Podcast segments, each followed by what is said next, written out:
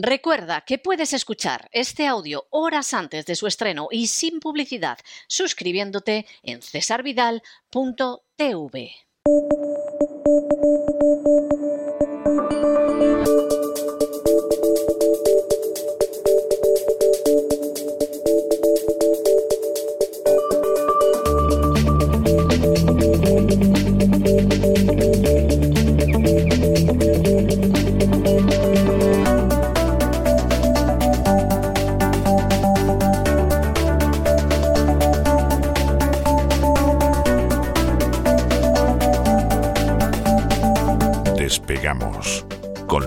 Lorenzo Ramírez. Corremos raudos y veloces hacia nuestro avión, atravesamos el umbral, nos tiramos en plancha sobre los asientos, nos abrochamos los cinturones, despegamos y nos vamos elevando por los aires hasta alcanzar nuestra altura y nuestra velocidad de crucero. A mi lado, don Lorenzo Ramírez. Don Lorenzo, quítese usted esa gorra de playa, que ya se nos han acabado las vacaciones, por desgracia. Y en fin, salvo que sea, vamos, no, con esa gorra de playa usted que se va a proteger de la que va a caer. Necesitaría un paraguas blindado. Muy bienvenido, don Lorenzo. ¿Por dónde vamos a ir esta noche? ¿Qué tal, don César? Yo llevo la de tracker. ¿eh? Yo ya la, la, gorra que llevo es la de tracker, la auténtica. Hombre, teniendo una Telecaster no me puedo poner una gorra de playa. Tengo que ponerme una, una gorra de camionero auténtica, ¿no? Y, y cantar un poco temas de Joe Diffie. ¿eh? Espero que haga buen tiempo estos próximos días porque va a haber un cierto espejismo y lo vamos a contar. Buenas noches, don César. Volvemos en este despegamos que la verdad, eh, no sé, digo, voy a empezar con alguna buena noticia. Me he metido en la página web de investing.com donde están ahí las cotizaciones, que las suelo seguir por ahí. Y la he cerrado directamente, ¿no? Porque todo está en rojo. Volvemos a estar en la cabina de nuestro avión, que parece que han echado en falta muchos de nuestros amigos. Algunos pensaban que nos habían echado ya, que nos habían cerrado el programa. No, no pueden. Es, es, lo bueno. O sea, hasta que empiecen a intervenir ya directamente, que entonces no sabemos qué pasará. La ventaja que tenemos es que como no dependemos de ningún canal de furcias mediáticas, no dependemos del dinero de la publicidad, no dependemos de los bancos, de la publicidad de los partidos políticos, de las instituciones, pues nos mantenemos. De hecho, a la vuelta de poco comenzaremos nuestro crowdfunding para la novena temporada, la ya temporada próxima, que vamos sí. a empezar pronto con el crowdfunding, pero el hecho de ser independientes tiene sus ventajas, tiene enormes inconvenientes, no cabe duda, pero tiene sus ventajas mantener la independencia y contar la verdad entre ellas, que no es poco. Sí, sí, muchos, algunos se han enfadado, hombre, eh, no sé, mm, curramos todos los festivos, señores, eh, no se enfaden. Bueno, anunciamos además que la voz volvería este 25 de abril. Aquí estamos para encarar, bueno, iba a decir ese fin de temporada, estos, estos últimos meses, ¿no? La verdad es que tiene pinta de que va a ser movidito lo que, lo que se avecina. Muchos temas van a ser desvelados, algunos confirmados, lamentablemente confirmados, ¿no? Algunos los hemos ido avanzando aquí, tanto en la voz como en cesarvidal.tv, cuyos suscriptores además pues han comprobado cómo los contenidos exclusivos se han ido publicando en, las dos últimas semanas. Alguno tampoco lo sabe esto. Me han escrito también algunos, algunos suscriptores. Entren en, en la aplicación o en la web, y ahí tendrán pues, los dos últimos que hemos hecho. Uno dedicado a la génesis nacional socialista de la relig- religión climática y otro explicando los planes de la OTAN de aquí a- al 2030, que pasan por la destrucción de Rusia y la preparación para una tercera guerra mundial, fundamentalmente Es- económica. Sí, sí, es así y es terrible. Hace unas horas ha salido el equivalente al ministro de Defensa aquí en Estados Unidos, pero, pero tan, tan ancho y tan pancho para decirnos que la finalidad de la guerra de Ucrania es aniquilar a Rusia. Sí, sí. un señor que se llama Lloyd Austin, lo he contado en el editorial de hoy, en uno de los hechos de estas semanas, y tú dices, pero bueno, o sea, ¿qué pasaría si en estos momentos apareciera Putin o, o Lavrov o cualquiera de estos y dijera que la finalidad de la guerra de Ucrania es aniquilar militarmente a la OTAN? Sí, o sea, se imagínese, la ¿no? amenaza rusa, no es el Imagínese, ruso, imagínese que dice Putin, dice, mi objetivo es destruir Europa. Y entonces le diría a Biden, pero no, hombre, déjame si solo estoy, ya lo estoy Lo haciendo estoy yo. haciendo eso". yo, exactamente. O sea, no, no, no me quites trabajo, que ya de destruir a Europa ya me ocupo yo. Ya me ocupo yo, amigo afgano. Y entonces. y Ya me ocupo yo con el amigo Macron también, ¿no? Exacto, que repite, ¿no? sí. Repite Sí, sí. Macron. Mm, Sí, eh, la verdad es que, bueno, esto hay que creérselo, ¿no? Lo del resultado electoral hay que creérselo. Porque después de, lo de, lo de Dominion en su momento y todo esto, pues yo creo que ya todas las elecciones, la verdad, es que los burócratas e inversores respiran tranquilos, respiraban tranquilos. Digo, ya verán mañana cuando abran las bolsas, porque es que en China ha habido un batacazo importante. Y que gane Macron eh, tiene unas cosas positivas desde el punto de vista económico y de mercados, fundamentalmente. Yo creo que, más negativas que positivas. Eh. Sobre todo porque Le Pen, que esto es otro factor que yo creo que también se había ocultado, Le Pen ya no defendía la salida del euro. ¿eh? Importante, ¿eh? Le Pen cambió el discurso sospechosamente y digo sospechosamente porque el que defendía una línea un poco más dura era el candidato socialista que se cayó en la primera ronda, ¿no? Sí. Bueno, y de todas formas, Marine Le Pen, aunque la verdad es que quiso, en fin, suavizar el mensaje, eh, al final de todas formas no podía llegar. Quiero decir, una señora que había dicho que Francia se salía del mando eh, militar de la OTAN, pues no, no te van a dejar ganar.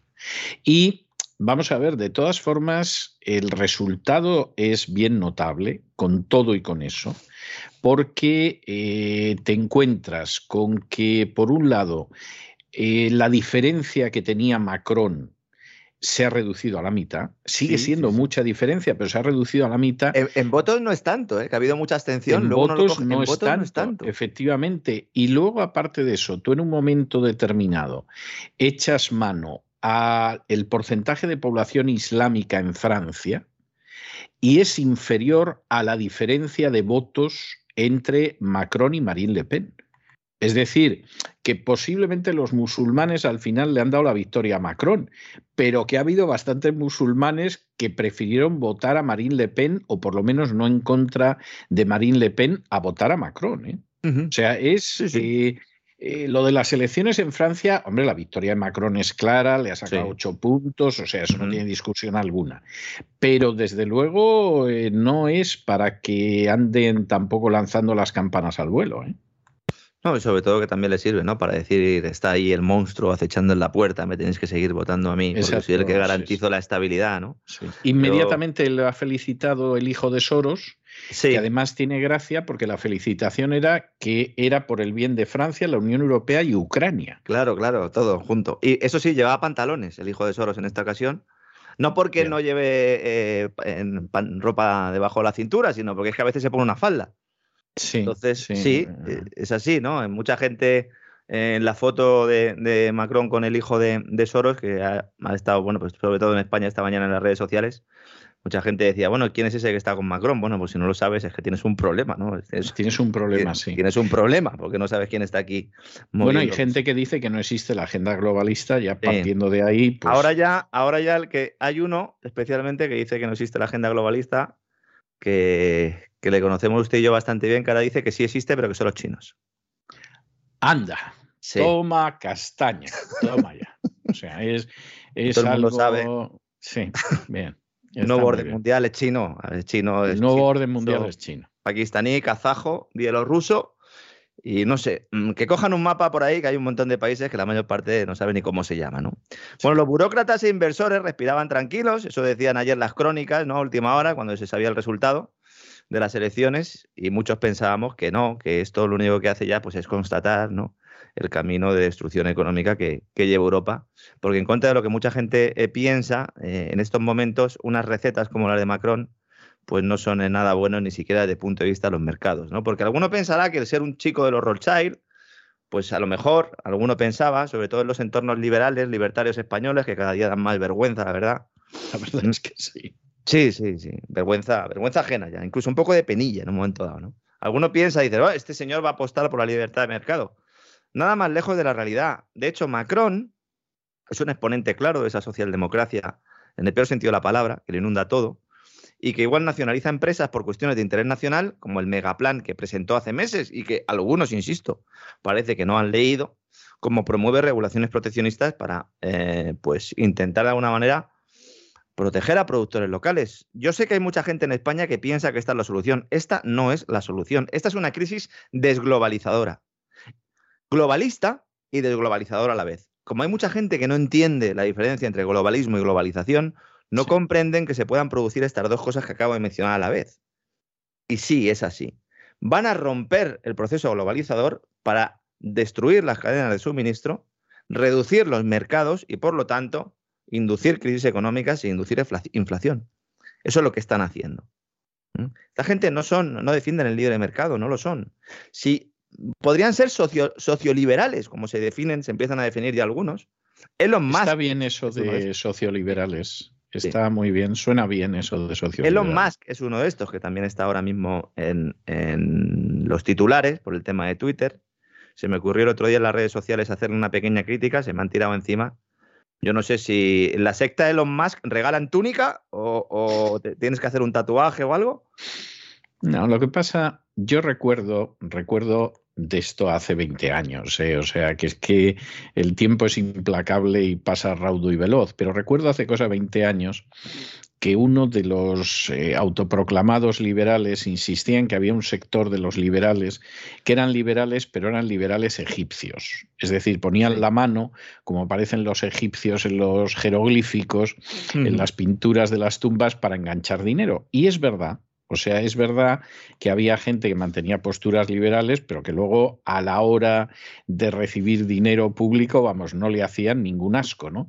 Bueno, pues esta gente lo que pasa es que ya a estas alturas yo creo que la, inmensa mayoría, no voy a decir la totalidad, pero la inmensa mayoría se han revelado de un egipcio ya cairota, ¿no? O sea, algo, algo cairota y carota, ahora que lo estoy pensando. Y, y entonces, pues bueno, todo este mundo, toda esta gente engancha dinero y todos los que han podido enganchar una teta estatal para chupar de ella hasta la saciedad, lo han hecho. O sea, no nos vamos a engañar. Luego te podían salir en la radio, en la televisión, en prensa, defendiendo posiciones más o menos liberales, pero luego en la práctica todo el mundo cobrando subvenciones de donde fuera. ¿no? Entonces, claro, al final, pues eh, esta gente... retratados con dos cuestiones, sobre todo, ¿no? Con el tema de la pandemia, ¿no? Que ahí en ningún momento... Y ahí eh, no, estábamos hablando de aspectos económicos, aunque también los hubo, pero fundamentalmente hablábamos de, libertad y de libertad de movimientos y, de, y, de, evitar un poco ese, ese proceso eh, totalitario, ¿no? Que que, nació, y luego con el tema de Ucrania, ¿no? que, consideran que, se debe pues, destruir ese mercado, ese fenómeno desglobalizador, del que no es que esté hablando yo, que lo está diciendo Larry Fink, el, máximo responsable de, BlackRock, y ya prácticamente hay un consenso de que esto se va a producir, lo hemos estado explicando, ¿no? Y os explicamos sobre todo este fin de semana, ¿no? En, ese programa que hicimos, ¿no?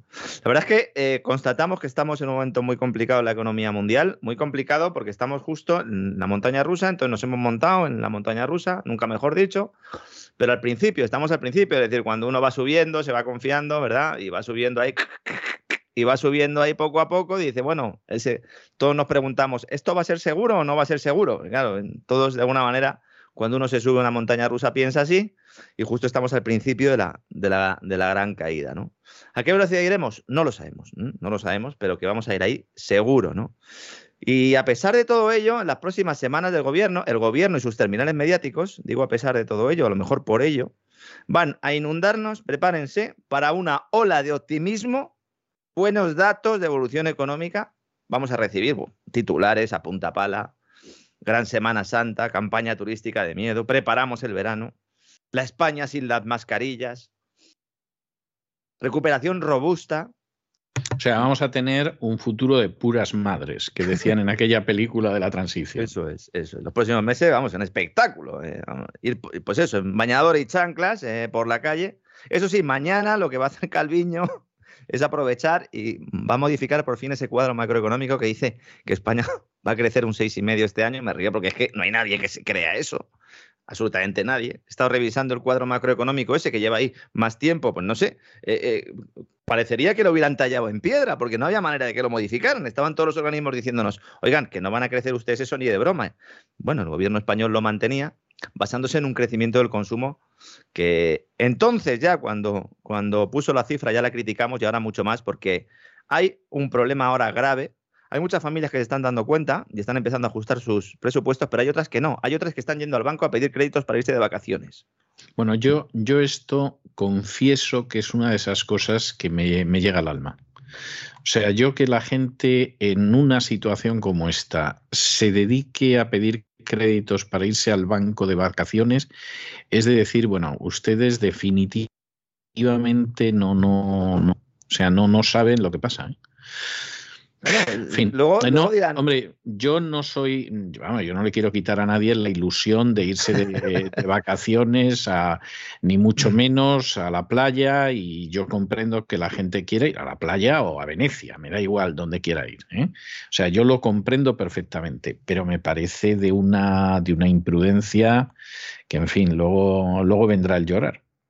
Sí, entonces dirán que bueno, que claro, es que les han engañado, ¿no? Los, los periodistas y, los políticos, y llevarán razón, pero es que eh, ya llevarán razón. Claro, pero es que ya sabemos que nos engañan, entonces, y además, no, la última crisis no sucedió hace 40 años, es que lo sabemos, ¿no? Se van a gastar muchos de ellos, pues eso, un dinero que no tienen, y se van a poner una venda en los ojos que les han atado pues aquellos que deberían advertirles de la situación real y eso es cierto, ¿no? Porque mientras que nos dicen a los pobres mortales que no hay problemas y que estamos asistiendo al inicio de una robusta recuperación, insisto, eh, estoy empleando este término porque es un término empleado por el presidente del gobierno, España, y eh, por la ministra de Economía. ¿eh? Yo es que, es que lo de la robusta recuperación me llega al alma, ¿eh? no sé, es que es una, es una mentira tan fragrante, ¿no? Que uno dice, bueno, es que tenéis una dureza de cara que, como digo, pues la cara de Sánchez es uno de los, de los materiales más duros que hay en el mundo, ¿no? Bueno, era, es, me estaba usted recordando un texto de, de una carta de Pablo de Tarso a los tesalonicenses, donde dice que cuando digan paz y seguridad vendrá repentina destrucción. Eso es, eso es. Entonces, estamos en eso. ¿eh? Acaba usted de definir al Banco Central Europeo. Me lo acaba usted de definir ahora mismo, ¿no? Pablo de Tarso ya conocía bueno, conocía de alguna manera. La naturaleza humana de maravilla. Eso es, ya los Lagards que vendrían después, ¿no? La DJ Lagarde, que ahora vamos a hablar un poco de ella, ¿no? ¿Qué están haciendo los gobiernos y las grandes corporaciones? Bueno, prácticamente ya han terminado de hacerlo, se han preparado para la crisis. Es decir, ellos ya están preparados. ¿Cómo? Han refinanciado toda la deuda que han podido. A un coste bajo, han aprovechado bajos tipos, el Tesoro también lo ha hecho. Hoy mismo conocíamos que el Tesoro español va a acelerar esas colocaciones de deuda. ¿Por qué? Porque ha salido el señor Luis de Guindos vicepresidente del Banco Central Europeo, a la sazón, a explicarnos que el organismo del Banco Central valora subir los tipos de interés dentro de dos meses y medio. Anda, qué bien.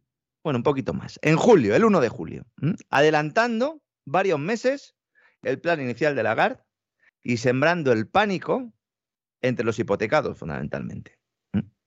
Porque los mercados ya vienen descontando esto, y insisto, sobre todo las grandes empresas multinacionales, que son multinacionales, buena parte de ellas gracias a esos privilegios estatales, con lo cual son parte ¿no? de ese leviatán, ellas se han estado financiando, no a coste cero, no, se han estado financiando a coste negativo en buena medida, eh, eh, prometiendo, poniendo como aval los impuestos futuros que nos van a cobrar los demás. Pero sin embargo, los hipotecados están viendo cómo el Euribor, don César, no es que haya iniciado una senda alcista, es que se ha puesto en positivo. Y venía del menos 0,5. ¿eh? Es que esta es otra de las cosas. Vamos a ver, yo creo que en España la mayoría de la gente, ¿eh? no voy a hablar de porcentajes, pero la mayoría de la gente es gente que sobrevive. ¿eh? Y sobrevive sobre la base de que no hagan muchas olas, porque dentro de la balsa donde van, como de pronto alguien mueva un poco la balsa, ellos se van al agua. ¿Eh? Y de hecho hay mucha gente que se ha ido al agua en los últimos años. Pero efectivamente, bueno, pues si cobras el día que tienes que cobrar del mes, si no pierde el trabajo ninguno de los dos miembros de la pareja, porque tienen que trabajar además los dos, si no viene un gasto inesperado, pues van sobreviviendo, oye, y a lo mejor una vez al mes hasta se pueden tomar unas cañas o, o ir al cine o algo así. O sea, esa, esa es la realidad. Claro, eso implica que, por ejemplo, la vivienda, que en España tiene un precio absolutamente criminal, en la mayor parte del territorio nacional, no experimente subidas sensibles. Por ejemplo, la hipoteca que estás pagando, que es lo que desgraciadamente marca la vida durante 20 o 30 años de la mayoría de los españoles. Claro, como esto de pronto experimente una variación entre eso, la subida del precio del gas, la subida de la electricidad, etcétera, pues gente que va aguantando de una manera más o menos decorosa, pues se va a encontrar con una angustia terrible. Es, es muy triste decir esto, pero es que es así. Claro, lo más triste o lo más lamentable de esto es que no, es, no hay un acontecimiento que de repente un día cae un meteorito, o vienen los extraterrestres, o Putin eh, invade Ucrania y de repente sube el Euribor. No. Esto lo venimos advirtiendo desde hace muchísimo tiempo. Muchísimo. El tema de la burbuja inmobiliaria lo llevamos advirtiendo desde hace muchísimo tiempo. Hoy leíamos la vergüenza absoluta porque el Banco de España, ¿cómo estará la burbuja inmobiliaria que el Banco de España dice, oiga, vamos a tener que vigilar de cerca la vivienda, ¿eh? que están subiendo mucho los precios? ¿Cómo estará la cosa para que el Banco de España, que es, bueno, pues no el director de orquesta, pero porque sería el Banco Central Europeo, pero sí uno de los, de los que participan, ¿no? Y el resto de la orquesta son las entidades financieras que dan los créditos. En el 2021, el crédito hipotecario en España creció un 40%. Un 40%. Llevo diciendo desde hace semanas que hay indicadores del sector inmobiliario que muestran un nivel de burbuja superior al del año 2007 que fue cuando empezó el, tema realmente, ¿no? No en 2008, aunque eh, como luego con la caída de Lehman y tal, se ha, se ha puesto ese año, pero en 2007 es cuando empieza el asunto, ¿no? Los tipos negativos han fomentado que mucha gente con ahorro y ante pues, la incertidumbre normal ¿no? de estos tiempos pandémicos y posteriormente también bélicos, se hayan tirado a la vivienda y tenemos un burbujón. Han estado negando que existiera burbuja, poniéndonos a parir a aquellos que decíamos que había burbuja. Y ahora el Banco de España dice, oiga, habrá que ir vigilando un poco de cerca la vivienda ¿eh? ante el fuerte auge de precios en Europa. Hay que tener también la cara muy dura para lanzar este mensaje, pero, pero durísima. Pero nosotros lo que tenemos, claro, pero ¿cuál es la conclusión que tenemos que sacar? Hasta el Banco de España lo dice. Dice, eso sí, no hay desequilibrios graves por el momento, dice el Banco de España. ¿eh? Dice, claro, a lo mejor se pueden transmitir ciertos riesgos de Europa a España. Sí, sí, ya estamos preparando la excusa para cuando venga eso que dicen ustedes que no va a ocurrir, que no hay muchas posibilidades de que ocurra, ¿no? El Euribor llevaba a 12 meses un 10 años en negativo. 10 años. Y ahora se pone en positivo, está ahí ronda al cero, a ver cómo acaba abril, el Euribor a 12 meses, y esto va a elevar el coste de las hipotecas que se revisen ahora en mayo en España hasta en 600 euros anuales. Y estamos en el cero. Ya está bien. Cuando se ponga en el 1 o en el 2, a ver qué pasa. Mucha gente que me está escribiendo, ¿qué hago con mi hipoteca? Pues usted sabrá.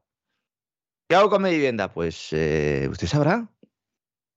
Si usted va a comprar una vivienda, pues si puede esperar, espere un poco. ¿El Euribor a dónde va a llegar? No lo sé. No sé a dónde va a llegar el Euribor. Mucha gente también plantea, ¿es el momento de pasarse a una hipoteca de tipo fijo desde una de tipo variable? Era el momento hace tres meses. Ahora es difícil encontrar una oportunidad, a no ser que encuentre uno, un banco cuyo departamento de riesgos no haya hecho el trabajo, porque si ha hecho el trabajo bien, evidentemente, el que va a salir perdiendo. La va a estar difícil. Claro, efectivamente, ¿no? Efectivamente, ¿no? Hay muchos analistas que siguen manteniendo de que la subida de tipos del Banco Central Europeo en julio ha dicho que no la descarta Guindos, no que se vaya a hacer, sino que no la descarta. Algunos siguen pensando que es un farol. Pero esto lo ha dicho en una entrevista concedida a la agencia Bloomberg y además ha dejado otra cosa más clara, que desde un punto de vista técnico es casi más importante, claro, si no se explica es complicado que la gente lo entienda, y es que la revisión de los tipos de interés, es decir, la subida de los tipos de interés, que lo subirían un cuartillo de punto, no más, pero bueno, ya, ya sería algo, ya no está vinculada al fin del programa de compra de deuda, programa de compra de activos. Lo que había dicho hasta ahora el Banco Central Europeo es, nosotros tenemos un calendario. Primero, reducimos el programa de compra de activos, es decir, vamos retirando progresivamente esa red asistencial por la cual estamos comprando deuda eh, pública, fundamentalmente de los gobiernos, de los gobiernos europeos, evidentemente, y deuda privada de los empresarios, de esas multinacionales que yo hablaba antes. Iberdrola, Repsol, eh, Deutsche Bank, eh, todas las grandes multinacionales, ¿no? Bien. Entonces, ¿qué sucede? Que dicen, bueno, primero vamos retirando esta red y luego cuando la hayamos retirado, empleaban un término que decían, en un tiempo prudencial, en unas semanas, ya empezaríamos o iniciaríamos la senda de normalización de política monetaria, que es así como llaman ellos a subir los tipos de interés, ¿no? Bueno, pues ese era el calendario. Ahora ya lo que nos están diciendo es que no tienen por qué esperar a que se produzca ese, ese fin del, del programa de compra de activos, un programa de compra de activos que lo que está haciendo básicamente es mantener el, el mal llamado estado de bienestar español o el bienestar del Estado y que sin Mm, básicamente sin que tengamos el apoyo del Banco Central Europeo van a subir tanto los costes de financiación que va a haber problemas para poder emitir deuda para pagar las pensiones. No, es que, es que esa es la triste realidad. ¿eh? Es que esa es la triste realidad. Yo cuando oigo a algún amigo mío de, de, colegio que me dice, dice, bueno, nuestra generación ha sido una generación muy afortunada porque todavía vamos a cobrar las pensiones. Él además se jubiló anticipadamente, tengo que decir, por un problema de salud. Y yo a veces pienso, bueno, vamos a ver. ¿eh? Ya hay, hay periódicos en España, César, digitales sobre todo, que están eh, escribiendo artículos con titulares del tipo de la imposible factura del sueldo de los funcionarios y, el, dinero de los pensionistas. O el necesario ajuste del sector público español. O sea, estamos empezando a ver mensajes. ¿Por qué? No se le está explicando a la gente. La Comisión Europea, señoras y señores, le ha dicho a España que si liga los, eh, las pensiones con la inflación, que es lo que ha hecho el gobierno, ¿verdad? Y además lo ha prometido y ha dicho que lo va a hacer, que si mantiene esa idea, es necesario un plan de ajuste, un plan de reducción de gasto público o un plan fiscal, de ajuste fiscal, eh, incremento de impuestos, evidentemente, o no recibimos un euro más del Next Generation EU. No, pero si esto, vamos a ver, si es que esto, lo que pasa es que, claro, si lo quieres negar, pues lo niegas, no lo ves, no te enteras, lo que sea. Pero esto no tiene más vuelta de hoja. Y esto no se puede discutir y esta es la realidad. Y entonces, pues hay una serie de personas que esto sí les va a tocar, es decir, los que se jubilaron anticipadamente, como este amigo mío, por volver a utilizar la referencia a él, pues bueno, esos yo no sé qué pasará con su pensión, pero por lo menos llevan unos años que la han estado cobrando y además en su caso yo creo que ha sido una pensión decorosa y digna. Pero en el caso de otros, olvídese usted de la historia y es que no hay dinero. Y es que en estos momentos lo que sucede es que vas a tener que decidir entre mantener el estado del bienestar o como lo quieras llamar, pero lo tienes que mantener eso o mantienes los privilegios de las clientelas electorales y de las castas privilegiadas. Pero todo al mismo tiempo no lo puedes hacer. El problema, el problema que yo veo ahí, que llevamos, llevamos muchos años haciendo números, ¿verdad? Sobre todo eh, con la, situación actual, es que ni eliminando esa parte se garantizaría el poder, eh, el poder mantener el estado de bienestar. A estas alturas ya no. Ese es el problema real. Pero todavía va a ser más difícil. Sí, sí, sí, claro. Es que Vamos a ver, eh, estaba hablando yo hace muy poquito, además, muy poquito, con, con, una persona que es de Hispanoamérica y de pronto se entera de que en España, aparte del Parlamento Nacional, hay otros 17, con los funcionarios y todo lo demás. Y entonces, en ese momento me dice, ¿y, ¿y cómo lo pueden mantener? Claro, ¿qué le dices a una persona que te hace una pregunta absolutamente de sentido común? pues es que no se puede mantener. es que lo hemos mantenido durante muchos años, pero ya llegó el día de la venganza, como se titula una película, una película clásica de Gregory Peck y Anthony Quinn, ¿no? O sea, llegó el día de la venganza y de pronto, pues aquí no hay, no hay más historias, no se puede mantener. Y entonces ahora, a la hora de recortar, tampoco puedes esperar que va a haber una reacción inteligente por parte de, la gente que dirige el negocio y que van a hacer las cosas bien. Ni, de los que lo dirigen, ni de los, ni de los supuestos aspirantes, ¿no? Porque eh, yo ya no sé, Feijó eh, va a llegar un momento en el que va a salir con una careta de Rajoy directamente. Porque no, es peor, es peor, porque es la careta de Rajoy, pero además con... el, mandil ya lo trae de serie, ¿no? El mandil lo trae de serie. Aparte de eso, con el pin de la agenda globalista. Por cierto, que hoy lo he estado contando en el editorial, eh, hay un efecto Rajoy, que, perdón, un efecto Feijó. ¿Ve, A, usted, también le pasa. No, están, están exactamente, que están, están subiendo de alguna manera. Es decir, no, no todo lo que quisieran, o sea, ni de broma, ¿no? Pero efectivamente hay un efecto Feijó, pero a costa de Vox, ¿eh? apúntese usted la historia, porque ya la cosa es, es, para pensarla, y incluso en el momento en el que es a costa de, de, Vox y todo lo demás, sin embargo, sumando Vox y el Partido Popular, no desalojan al Partido Socialista mm. del Pueblo. Eso es lo que no se le está contando a nadie. Eso es lo que no se le está contando a nadie, no se le quiere contar. Entonces, bueno, pues que cada uno saque sus conclusiones de toda esta película, porque esta es la, situación que hay. Es decir, que Feijó, hay gente que de pronto ha dicho, a mí los de Vox no me terminan de convencer, porque para que sean, a fin de cuentas, el PP 2 ya para eso tenemos al PP y entonces votamos al original, que esto es algo que suele pasar en política, y eh, en última instancia, pues hay una serie de votos de Vox que se están volviendo al Partido Popular de donde seguramente procedían. Vale. Pero es que incluso con ese pequeño incremento del Partido Popular sumado a Vox, no da para desalojar a Pedro Sánchez, que de todas formas aspira a ser secretario general de la OTAN, que ya es el remate, ¿no? Sí, sí, sí. Lo, avanzamos aquí, además, yo creo. Estuvimos hablando un día de esto y decíamos, bueno, ¿cómo puede ser realmente? Pero efectivamente era, ¿no? Eh, es aspirante a ello, ¿no? El, otro aspirante, en este caso del Partido Popular, Feijó, que, que, ha decidido, pues mientras el gobierno mantiene ese discurso de que estamos en recuperación económica, que solo se puede truncar por la guerra de Ucrania, claro, eso es lo que nos dicen, pues eh, Feijó ha sacado el mismo discurso que otro gallego empleó para, para llegar a la Moncloa, y que, y que, también guardó en cuanto pisó la moqueta del despacho presidencial.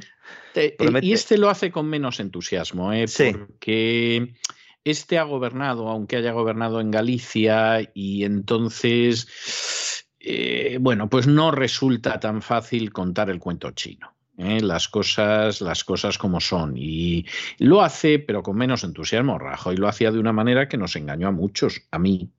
Por ejemplo, yo, yo tengo que reconocer que a mí ha habido eh, Mm, políticos que me han engañado en un momento determinado o partidos que me han engañado. Y lo que pasa es que, claro, el resultado luego ha sido que, yo digo lo mismo que el cuervo de Edgar Allan Poe, nevermore, nevermore, nevermore. Claro. Es decir, en la vida me va a volver usted a engañar. El problema no es que uno le engañe, el problema es que uno le engañe y luego le engañe el mismo otra vez y le engañe el mismo otra vez y encima le siga defendiendo, que es lo que hacen, que es lo que hacen la mayoría, ¿no? La verdad es que Feijóo se ha vestido, se ha vestido de Rajoy, ¿no? Eh, eh, pues un poco prometiendo esas rebajas, esas rebajas de, impuestos, que también nos prometió en su momento eh, Rajoy con Montoro, ¿no? Y bueno, pues son unas bajadas de impuestos que yo siento comunicarles a todos los, nuestros, nuestros oyentes, ¿no? que eh, solo los forofos se creen. Es decir, en España no va a bajar los impuestos nadie. Sí. Pero es que aunque, aunque quieran, es decir, algunos me dicen, bueno, si mm, pudiera ganar Vox, si gana Vox, tampoco baja los impuestos. Porque es que no depende de nosotros, señores y señores. Es que una vez que el Banco Central Europeo retire la barra libre, que lo va a hacer ya, no en 2023, ni ya, y vuelvan las reglas fiscales a la eurozona, que esto sí que sería el año que viene, ya no hay margen. Y por eso Bruselas nos está diciendo, no, no, no, ¿qué, bajada de impuestos? No, no, ustedes, si quieren mantener el sistema tal como lo tienen, de momento me van a subir los impuestos. ¿no? Todos estos 15.000 millones de euros de los que se habla de rebaja fiscal, pues eh, es prácticamente nada. ¿eh? También hay que tener en cuenta que en términos, eh, si uno lo pone en términos relativos, dice, bueno, 15.000 millones de euros es mucho dinero. 15.000 millones de euros es aproximadamente el coste de un mes de pensiones. Sí. ¿Mm? Un mes. Solo un mes. ¿eh? Claro, toda la gente no se le dice y bueno, pues 15.000 queda muy bonito y ya está, ¿no? Bueno, de momento eh, lo que está claro es que la inflación sigue descontrolada, eh, a pesar del anuncio del Banco Central Europeo de las actuaciones previstas de la Reserva Federal. Eh, solo bajará por efecto estadístico, seguramente en los próximos meses. Es posible que veamos también una cierta relajación de la inflación, relajación que en comparación con el objetivo del 2% se va a quedar muy por encima, ¿no? Seguramente, pues al mínimo el triple, pero de alguna manera ese efecto estadístico de compararlo con, épocas en las que ha sido más alta, ¿no? Pues eh, provocará ese espejismo, ¿no? Luego, posteriormente, una vez que se produzca la recesión, entonces ahí sí que caerá la inflación, pero por destrucción de la demanda. pero esto ya sería cuando la recesión fuera evidente y ya muchos están eludiendo responsabilidades, como siempre. Voy a poner un ejemplo, porque es que me ha parecido tremendo. ¿no? Sale la directora del Fondo Monetario Internacional, la directora gerente, doña Cristalina Georgieva, ¿eh? entrevista en directo con la cadena CNBC y dice, pues igual no hemos prestado suficiente atención a las consecuencias no deseadas, ¿no? De, imprimir y de crear dinero de la nada, ¿no? Dice, pero vamos a ver, señoras y señores, ¿cómo que no sabían ustedes las consecuencias? Es que es tremendo, dice, ante la decisión masiva de gastar para apoyar la, la economía, reconocimos que principalmente había demasiado dinero en circulación y muy pocos bienes, y nos hemos dado cuenta de esto. Así, de, golpe. De golpe. Dice, a veces actuamos como si fuéramos niños de 8 años jugando al fútbol. Todos estamos en la pelota y no cubrimos el resto del campo. Anda, mira, ya, ya si la explicación es esa, yo ya es que no tengo nada que decir. O sea, ya con una explicación, claro, estamos ahí a la pelota, a la pelota y no nos damos cuenta de lo que sucede. Posiblemente, fíjese, nos estamos riendo de esto, pero posiblemente, posiblemente, eso no esté tan lejos de la realidad. Es decir, estamos todos nosotros a nuestro balón Estamos a nuestra bola. Eso sí, eso sí, exactamente. Estamos a nuestra bola y lo que le pase al resto del mundo nos importa un pimiento. Y entonces de nosotros dependen en realidad, en el caso de Europa, centenares de millones de personas que nos importan un pimiento, porque nosotros vamos a nuestra bola.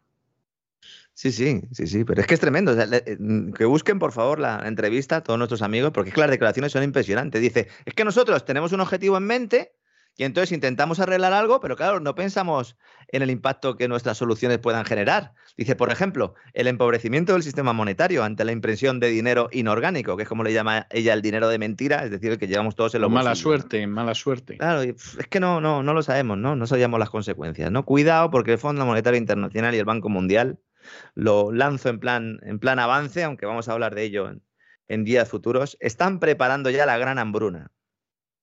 Porque hambruna se va a producir, pero estos van a sacar tajada en la gran hambruna. Y esto ya están preparando el, contexto. ¿verdad? Él lo va a dudar que, ¿Eh? efectivamente van a enganchar tajada en la gran hambruna. 500 millones de personas, ¿eh? que se está hablando de que puede afectar a 500 millones más de los que les está afectando ahora. Eh, cuidado, ¿eh? Crisis de refugiados, ya se habla de prestar dinero al tercer mundo. Este dinero, señora Georgieva, ¿de dónde lo van a sacar? Porque a lo mejor lo tienen, lo tienen que imprimir de la nada también, como, el que han impreso antes. Y entonces la pelota, de, la pelota de quién va a ser ahora la pelota. ¿De dónde va a salir el dinero? Y luego, más importante, señora Georgieva, ¿en los bolsillos de quién va a acabar el dinero? Porque claro, a lo mejor lo que dicen es, ah, no, pues entonces necesitamos que haya subsidios a los agricultores del tercer mundo y entonces a lo mejor el dinero se lo das a un gobernante corrupto. O a lo mejor le pones, mm, pues no sé, por ejemplo, ¿no? Una central eléctrica de paneles solares. En, no sé, Namibia pones allí, ¿eh? Y le dices, oiga, mire, te, voy a dejar yo la pasta, porque tú, tú no tienes. Entonces te voy a dejar yo la pasta y ponemos allí unos huertos solares. Mira, además, hay una empresa muy buena mía, que esto lo hace estupendamente. O, unos laboratorios de armamento bioquímico, por ejemplo. Llámate, le dice, llámate a BlackRock, que tiene ahí una cartera buena ahí, que te, que te diga quién va a venir aquí a, llevarse el dinero y a ponerte en los paneles. Y al final, pues el tipo de Namibia se queda allí con sus paneles solares sin nada a lo que enchufarlos, ¿verdad? Con los mismos eh, muertos de hambre que tenía antes, o a lo mejor más, porque a lo mejor ha tenido que fusilar a algunos para pasar por el aro. Eso sí, el Banco Mundial y el Fondo Monetario sacando pecho y diciendo que ayudan a todo el mundo. ¿eh? Cuidado, Cuidado porque viene ahora una ola, una crisis de refugiados importante. Se está hablando ya de la nueva primavera árabe, don César. La, la, primavera del hambre será esta vez. Sí, efectivamente, la primavera va a ser una primavera hambrienta. Pero además, lo curioso del asunto es que te lo están advirtiendo y nadie hace por evitarlo. Todo lo contrario, se adoptan medidas para que haya más hambre. Sí, por ejemplo, dice, venga, no le vamos a comprar ya nada a Rusia a Rusia ya no se le compra nada. No, ni y el gas, bueno, el gas, bueno. Pero el resto de cosas, nada. Grano, cero. Ya, oiga, pero es que hay países que dependen, eh, pues en, un 90% dependen sus importaciones de grano de Rusia. No, no, que se mueran de hambre. Ya les daré yo unos subsidios para que puedan esa es un poco, es un poco pan bimbo, a lo mejor. Fertilizantes, ¿con qué se hacen los fertilizantes? Con gas, gas malo, gas caca. Bueno, y los fertilizantes, bueno, pues no se usan. Bueno, pero si tenemos un problema de hambruna habrá que utilizar fertilizantes para aumentar la producción. No se usan, chaval. ¿Mm? Los precios de los pisos nunca bajan, ¿verdad, don César? Como me decía a mí el, el antiguo director del periódico Expansión. Nunca he dicho el nombre, pero el otro día en una entrevista lo dije. No el suyo, sino el, el del periódico. Periódico Expansión, primer periódico de España. Me dijeron, señor, deja de escribir de sector inmobiliario que los precios de los pisos nunca bajan, ¿no? Nunca bajan. Nunca bajan. Bueno, eh, depende. Cuidado porque va a haber suspensiones de pagos de, muchos países. En el primer mundo, a lo mejor, mientras que estamos todos aquí en la playa, con las vacaciones a crédito y todo esto, y las chanclas, y todas estas cositas, pues va a haber países quebrando. De hecho, ya han empezado a quebrar. Algunos de ellos, eh, su acreedor no es el Fondo Monetario del Banco Mundial, sino China. Y esto va a provocar también un aumento de la presencia china, ya no solo como prestamista, sino porque se va a tener que hacer cargo de determinados activos y de determinados países. Y entonces le dirán a los chinos que están colonizando cuando realmente es consecuencia de la política adoptada por Occidente para iniciar una tercera guerra mundial que tiene a Rusia como principal exponente. Y nos van a seguir contando historias, historias de la mili, ¿no? Que se decía, ¿no? Sí, exactamente. China es el principal acreedor de muchos países y esto formará parte también de esa guerra económica. ¿no? Y además de la cuestión financiera, y una vez en Europa que se ha despejado un poco la incertidumbre sobre Francia, el debate energético, tema central también, sobre todo tras la última ocurrencia de los funcionarios de Bruselas para abonar el gas siberiano sin que el dinero vaya a parar a las arcas del Kremlin. Es decir, lo último ya dicen, bueno, vamos a ver, ¿qué nos podemos inventar aquí? Porque ahora le hemos dicho a este, oye, eh, no te compramos gas, sí te compramos gas, venga, te lo compramos en euros o en dólares. Dice Putin, no, en rublos. Dice, yo no te voy a pagar en rublos.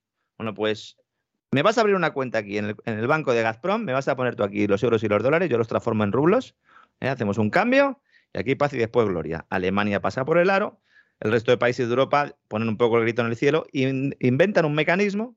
Dicen, bueno, ¿qué podemos hacer? Bueno, vamos a hacer, vamos a establecer unas cuentas de depósito en garantía. Tiene unas cuentas de depósito bloqueadas en las cuales paga la empresa el gas, pero luego el que suministra el gas, en este caso Gazprom, no puede cobrarlo. Vaya negocio también, ¿no? Es fantástico, sí. Claro, dice, no, yo quiero el gas, pero no te lo voy a pagar. Ni en rublos ni en dólares. Yo te lo pago, pero te lo pago en una cuenta bloqueada, ¿no? ¿Para qué? Para que el Tesoro ruso no pueda hacer a los fondos, ¿no?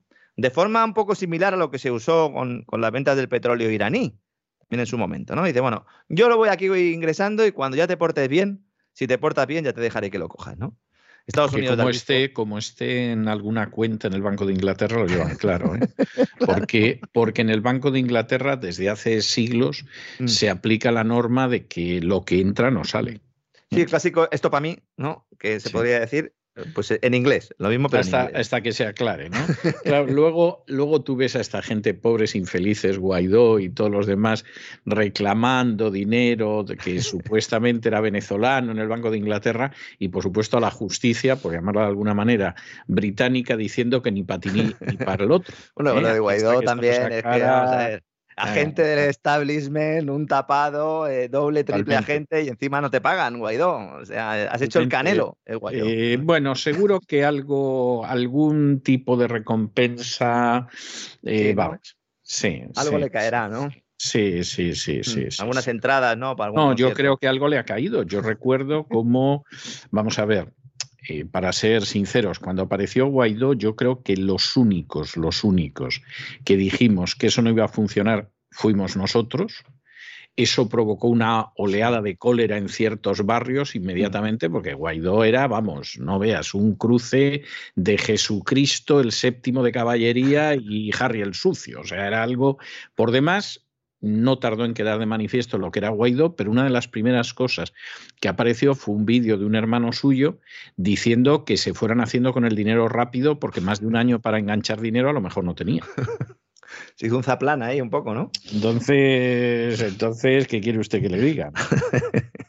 bueno, entonces se plantean esto los burócratas, dicen, bueno, vamos a crear esto de los depósitos en garantía, vamos a llamar a Estados Unidos. Janet, llama a Draghi a Janet Yellen y le dice, ¿cómo hacemos esto? Estados Unidos, ok, Ok, y Putin dice, pero vamos a ver, chavales, si vosotros no me vais a pagar esto, ya no en euros o en dólares, sino en nada, me lo vais a meter en una cuenta de depósito de garantía, pues mira, te cierro el gas y ya está, no te voy a dar nada de gas, ¿no? Y bueno, entonces hay que replantear la estrategia, dice Rusia. Dice la Comisión Europea, ¿no? Todo esto, que, que ya, ya, han pasado un montón de semanas desde que, desde que empezaron las sanciones a Rusia. Es decir, fíjense cómo estamos en Europa, cómo se toman las decisiones, ¿no? Y entonces dicen, bueno, vamos a hacer un estudio para analizar cómo podemos cumplir la normativa de Putin y al mismo tiempo salvar la cara a nosotros con las sanciones. ¿no? Y entonces lo que hacen básicamente es abrir la puerta a que las empresas europeas, occidentales, que no hayan firmado todavía contratos con Rusia para la entrega de gas o las que tengan contratos que van a expirar, estos puedan acordar con Gazprom los nuevos contratos, pagar en rublos y así no se viola la ley. Es fantástico. ni, tampoco las sanciones. Y de, claro, porque, claro. Ahora, eso sí, los que tengan contratos en vigor, estipulando pagos en euros o en dólares, no deben acceder a las demandas rusas. Pueden entonces hacer su ingreso en Gazprom y ya Gazprom que haga el cambio correspondiente, ¿no? Fíjese usted cómo se la cogen con papel de fumar. Sí, sí. Y en medio de todo esto, la señora Georgieva tiene un ratito libre y publica el Fondo Monetario Internacional un informe diciendo, el próximo invierno no habrá gas suficiente en Europa si se lleva a cabo la desconexión con Rusia. Muy bien, pues ya no somos cuatro locos los que lo estamos diciendo, lo dice el propio Fondo Monetario Internacional, ¿no? La de vueltas que da Bruselas para llegar a la casilla de salida. Eso sí, han empleado semanas en preparar un documento consultivo, ingentes recursos materiales y todo para dar la apariencia de que se está bloqueando el gas ruso cuando es falso, evidentemente. Sí. Claro, no le van a decir a los súbditos que el famoso paquete de sanciones supone en realidad una excusa para comprar el gas a Estados Unidos y para ahorcarnos con la soga verde, ¿no? Como hemos ya comentado muchas veces, ¿no? Y mientras aquí en Europa seguimos con la mal llamada transición ecológica y la confianza ciega en esas renovables, los chinos siguen adelante con su plan de construir 150 reactores nucleares. Lo avanzamos aquí. Hace meses, muchos decían que era mentira, pues bien, se acaba de dar luz verde a la construcción de varios de estos reactores, seis en concreto, con un presupuesto al cambio de unos 18.700 millones de dólares, billions USA, ¿eh? por si hay alguien que nos esté escuchando allí en Estados Unidos, que sabemos que hay mucha gente, y una potencia combinada de 7,2 gigavatios, que es similar a toda la flota nuclear española. Eso ya así de entrada. China es el tercer país del mundo en capacidad de energía nuclear instalada, después de Estados Unidos y de Francia.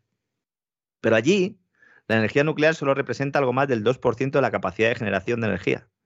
Así que fíjense si tienen recorrido. En electricidad estaríamos hablando de un 5% aproximadamente, producción de electricidad. Tienen 53 centrales nucleares con una capacidad de 55 gigavatios, entonces e, esto lo van a ampliar a 70 gigavatios en 2025, así progresivamente hasta llegar a los 150 gigavatios en el 2030, lo que podría ser suficiente para superar a Estados Unidos y Francia. Lo llevamos diciendo mucho tiempo. Nos hemos ahorcado con la soga verde. Hemos renunciado a la energía nuclear. Nos hemos hecho más dependientes aún de un gas que no teníamos, sobre todo en el caso de Europa, para hacer la mal llamada transición ecológica. Si China lleva a cabo su plan, todavía es capaz de cumplir los objetivos de emisiones, porque la energía nuclear, las centrales nucleares no emiten CO2, y encima nos van a adelantar por la derecha, no por la izquierda, por la derecha. ¿Mm? Eso al futuro, porque a corto plazo, ahora mismo lo que hay son muchos problemas, sobre todo por el bloqueo de los puertos, que amenaza con crear otra crisis en las cadenas de suministro globales, otro gran tema de que vamos a hablar seguramente en las próximas semanas largo y tendido. De hecho, esa ruptura ya se está produciendo. Los tiempos de gestión en el puerto de Shanghái casi se han triplicado. Estamos hablando de lo que se hacía antes en, cuatro días, ahora se hace en doce. Retrasos, requisitos sanitarios, se están provocando infinitos atascos a la entrada de estas infraestructuras que son claves para el comercio mundial, ¿no? Por este puerto pasan aproximadamente entre el 20 y el 30% de las, de las mercancías que, gestiona el país. Los fletes, el índice de fletes también nos está dando un dato importante sobre caída de exportaciones, pero en contra de lo que muchos están diciendo, y por eso quería comentarlo aquí, siempre me gusta centrarme en cosas importantes, pero también en, en, cosas que no nos cuenten. Lo que estamos viendo ahora no es tanto un problema de congestión de buques en Shanghái, que lo hay, como estoy diciendo, pero lo importante aquí es que los fabricantes chinos no pueden llevarle sus mercancías al puerto para exportarlas. Lo cual es eh, delicado, delicado, como mínimo, vamos. Claro, porque claro, hay muchos confinamientos que no van ligados a un incremento de las muertes por COVID. Lo hemos explicado aquí, ni siquiera los contagios, porque en términos relativos los contagios son muy bajos respecto a toda la población que hay. Lo que pasa es que ya sabemos cómo hacen las cosas los chinos. Y están obsesionados con la política esta del COVID cero. Eh, o eso nos están diciendo. El otro día también hacía una pregunta yo en las redes sociales que estoy empezando a hacer y que todavía no tengo una respuesta, a ver si alguien nos puede ayudar, incluso usted, don César. En un país donde hay tanto control de la información, de las redes sociales y sobre todo de lo que se dice y lo que no se dice a través de Internet, ya no solo dentro de China, sino al extranjero, ¿cómo podemos estar viendo vídeos como los que estamos viendo de los confinamientos en las ciudades, separando a los niños de sus padres, etcétera, etcétera? ¿Por qué los estamos viendo? No, exactamente. O sea, esta es la cuestión. Es decir, aquí, ¿cómo puede ser que en última instancia cosas que se supone que hay un control, que es el control chino, etcétera, etcétera, etcétera, luego, sin embargo, nos encontremos con esto? Una de dos.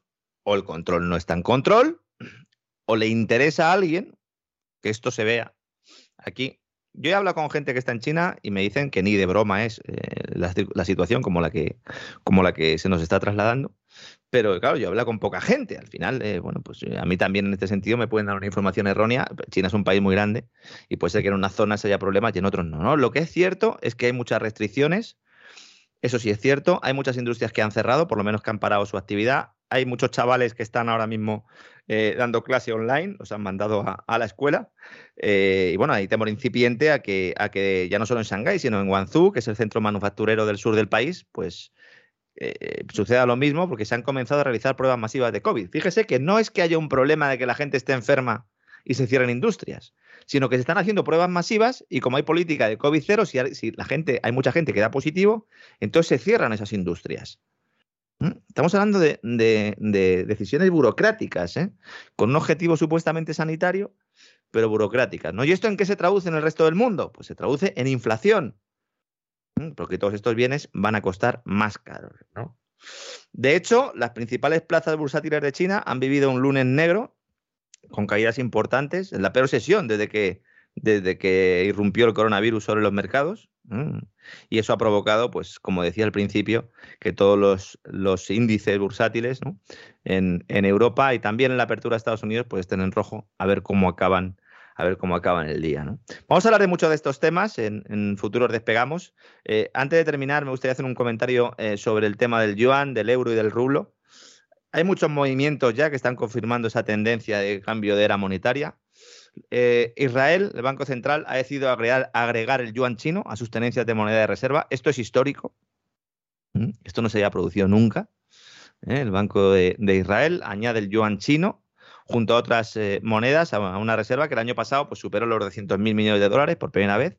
Y a partir de este año, la combinación de divisas pasará del tradicional trío formado por el, dólar estadounidense, el euro y la libra esterlina, que eran lo que tenía sus reservas el Banco, el Banco Central de Israel, a incluir al dólar canadiense, al australiano, esto pues no deja de ser eh, anecdótico, pero sobre todo incluye al yuan, también conocido como renminbi, aunque no significa exactamente una cosa es la divisa y el otro es como se le llama moneda en China. entiendo que... Eh, la verdad es que toda la gente en China no lo llama yuan, lo llama el renminbi. Sí, Sí, sí, sí. Es, así, ¿eh? O sea, lo mm. del yuan es algo que mm. nosotros utilizamos aquí todo, pero ellos y la gente que, que, vive en China y todo lo que ha vivido en China y regresa, efectivamente lo llama el renminbi. Es, es algo que llama la atención. Un término es eh, para definir la divisa en sí y otro para lo que sería la traducción de la, palabra moneda o, o dinero, ¿no? Entonces, estas incorporaciones suponen un cambio, nos dice el Banco Central de Israel, en todas las directrices y en la filosofía de inversión. Esto es muy importante, porque nos están diciendo, vamos a cambiar el foco. Ya consideramos que el dólar sigue siendo el dólar, pero es un poco menos dólar de lo que era antes. En lugar de tener el 66% de las reservas, tenemos el 61%. ¿Es poco? Es poco, pero es una tendencia, sobre todo si nos dicen que es un cambio filosófico. En el caso del euro, pasa de tener el 30% al 20%. Esto sí que es una caída importante.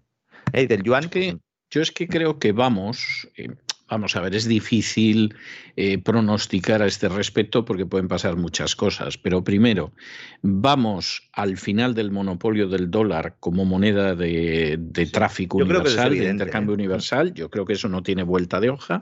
Mm. Creo que dentro de ese final del monopolio, efectivamente, una de las monedas que entra en la canasta de monedas es el renminbi o el yuan, como, como usted lo quiera denominar. Creo que va a ser difícil mantener al rublo fuera de la canasta. o sea, sé que hay gente que le gustaría, pero me temo que va a ser difícil. Y el euro, por supuesto, va a estar en la canasta, pero con bastante menos peso del que han supuesto algunos. Y además, sobre todo, eh, frente al dólar y frente también al yuan. Eh, y yo creo que ese es el panorama hacia el que vamos y en el que estamos ya empezando a caminar. Sí, donde hay movimientos ya claros, ¿no? Eh, precisamente la reflexión que hacía usted sobre todo en el tema de, que el dólar deje o comparta su estatus de, divisa de reserva con otras, es precisamente lo que dijo Jerome Powell, el presidente de la Reserva Federal, hace, hace ya unas semanas. Y a mí me parece muy destacable lo del Banco Central de Israel, primero por el país que es, es decir, Israel no es un país cualquiera, y el hecho de que, de que hable de cambio filosófico, que es algo que normalmente no se suele decir. Eh, lo normal es que nos hubieran dado un cuadro con las reservas y que nos hubiéramos fijado y que hubiéramos dicho, miren, pues está comprando, está comprando yuanes como divisa de reserva. Insisto, este dinero lo utiliza el Banco Central como seguridad, como red de seguridad. Es decir, considera por primera vez que el yuan es una divisa segura, algo que nos estaban diciendo desde hacía mucho tiempo que no era, ¿no? Y luego con respecto al tema del rublo, Mientras todos estamos mirando la cotización del rublo respecto al dólar para ver hasta qué punto las sanciones occidentales hacen mella en la economía rusa, resulta que el billete verde está a punto de protagonizar un sorpaso histórico al euro. El euro está en caída libre. todos estamos mirando el rublo dólar, rublo euro, pero nadie está mirando el euro dólar. Y cuando miras el euro dólar dices, ahí va, que vamos a la paridad. ¿Mm? El economista estadounidense Michael Hudson, eh, hemos hablado de él en los últimos días, el autor del libro Superimperialismo, eh, la estrategia económica del imperio americano, sería la traducción al, bueno, estadounidense, ¿no? porque se refiere al estadounidense, pero sí, sería la traducción, ha publicado recientemente un análisis sobre el rol que está teniendo el dólar en el contexto de la actualidad geopolítica entre Rusia, OTAN y Ucrania. Me parece muy interesante porque él plantea que hay una ganancia de Estados Unidos a corto plazo, pero a medio y largo no tan claro, ¿no? Porque en principio hay tres elementos que fortalecen al dólar frente al euro. Uno, los países de la OTAN comprarán gas natural licuado, Estados Unidos, lo hemos dicho ya, pero claro, tendrán que gastar miles de millones de dólares en construir una capacidad portuaria suficiente lo que puede demorarse quizás hasta 2024, esas plantas regasificadoras de las que hemos hablado aquí, ¿no? si es que no más, si es que no Si es que no más. De momento lo que van a utilizar son plantas regasificadoras eh, en el mar, buques, directamente, son buques que hacen ese trabajo, pero evidentemente necesitan mucho más tiempo, ¿no? Luego, estos mismos países deben aumentar sus compras de armas del complejo industrial militar de Estados Unidos, eh, como estamos viendo, ¿no? Como estamos viendo, evidentemente, ¿no? Los precios de los alimentos suben como resultado de la desesperada escasez de granos resultante precisamente de ese cese de importaciones de Rusia y Ucrania, eh, los fertilizantes de los que hemos hablado ya antes, y luego respecto a Europa, el costo en dólares de la deuda externa europea será asumida, dice él, para financiar su creciente déficit comercial con Estados Unidos por petróleo, armas y alimentos. Porque es que eh, todo lo que no le compramos a Rusia se lo vamos a comprar a Estados Unidos, más las armas que hay que darle al señor Zelensky. Que, que además Además es gordo porque resulta que, bueno, la última noticia de hace apenas unas horas aquí en Estados Unidos de los varios centenares de millones de, dólares en armas que está vendiendo Estados Unidos a Ucrania, ya más de la mitad no es para Ucrania es para otros países que andan por allí cerca. Claro, claro. Es decir, estamos aprovechando la historia de Ucrania para hacer la venta del siglo o de lo que va de siglo. Y efectivamente es así, claro, esto, esto hay que pagarlo. Es decir, Estados Unidos no regala las armas, ni mucho menos a la gente. No, no es una donación de estas así generosas, etcétera, ¿no? O sea, no, no hay nada parecido a eso. Y entonces, pues bueno, aquí que cada cual se las, se las apañe como sea, porque efectivamente aquí ahora hay una deuda añadida de armas que no deja de ser muy gordo. O sea, yo lo siento muchísimo, pero es una de esas cosas que se va a poner, pero vamos, la, la, torta va a costar un pan. ¿eh? Bueno, de hecho, en los primeros días Alemania ya salió a decir que había que aumentar el presupuesto de la OTAN. Es lo primero que dijo, evidentemente, ¿no? ¿Y a quién se la vamos a comprar? Pues a nuestros amigos de General Dynamics, de Radeon, de Lockheed y compañía, ¿no? Por supuesto que además eh, forman una parte importantísima del accionariado de los grandes medios de comunicación en este país que, todos los días nos están contando lo absolutamente imprescindible que es enfrentarnos con el peligro ruso, gastar más dinero en armas, etcétera, etcétera, etcétera. Que vamos, y a su vez, y a su vez están controlados por las mismas gestoras y fondos de inversión que son los que nos están diciendo que hay que ir a una transición ecológica, etcétera, etcétera, que hay que romper con Rusia y que hay que crear ese nuevo orden. ¿no? En este contexto también muchas veces se nos olvida y, pido perdón a todos nuestros amigos que nos escuchan en Latinoamérica, porque dicen, bueno, ¿y aquí qué va a pasar? Miren, Michael Hudson lo que dice es que muchos países africanos y latinoamericanos eh, se enfrentan a una elección, que es o pasar hambre o reducir el uso de gasolina y electricidad ambas cosas, o bien pedir prestados dólares para cubrir su dependencia del comercio moldeado por Estados Unidos. Esto es una guerra económica para intentar salvar al dólar ante la hegemonía china. Y se ha acelerado el proceso para intentar conseguir una ventaja a corto plazo. La gran cuestión es, ¿y a medio plazo? Y a largo plazo, porque esta fractura mundial, y también comenta esto Hudson, permitirá abrir camino a otro nuevo orden global liderado por Rusia-China, y demás países de Eurasia, fundamentalmente China es quien lo liderará, que no necesitará a los países de la OTAN, que ha perdido la confianza y la esperanza de beneficios económicos mutuos con ellos, que esto es otro, otra situación importante, otra, otra circunstancia que modifica las reglas del juego, porque si no hay esperanza de beneficio económico, entonces empiezo a posicionarme preparando ese medio plazo sin ti, y eso es lo que va a empezar eh, a hacer China ahora. Dice, el campo de, de batalla militar estará sembrado de cadáveres económicos. Firmo ahora mismo ese análisis porque es lo que venimos comentando aquí desde hace tiempo. ¿no? Entonces, desde el verano del pasado año, la divisa comunitaria, el euro, ha perdido un 10% de su valor respecto al dólar.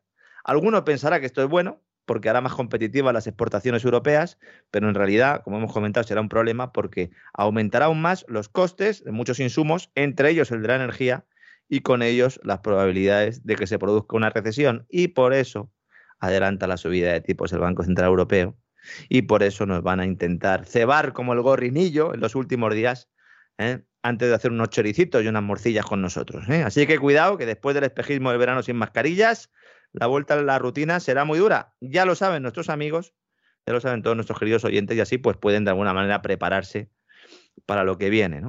Otro dato importante. El ratio de consumo básico de productos básicos está disparando con respecto al consumo discrecional. ¿Esto qué significa? Que ya estamos viendo una consecuencia directa de, eh, de ese principio de recesión, porque sin consumo, sin demanda interna, no hay crecimiento del PIB.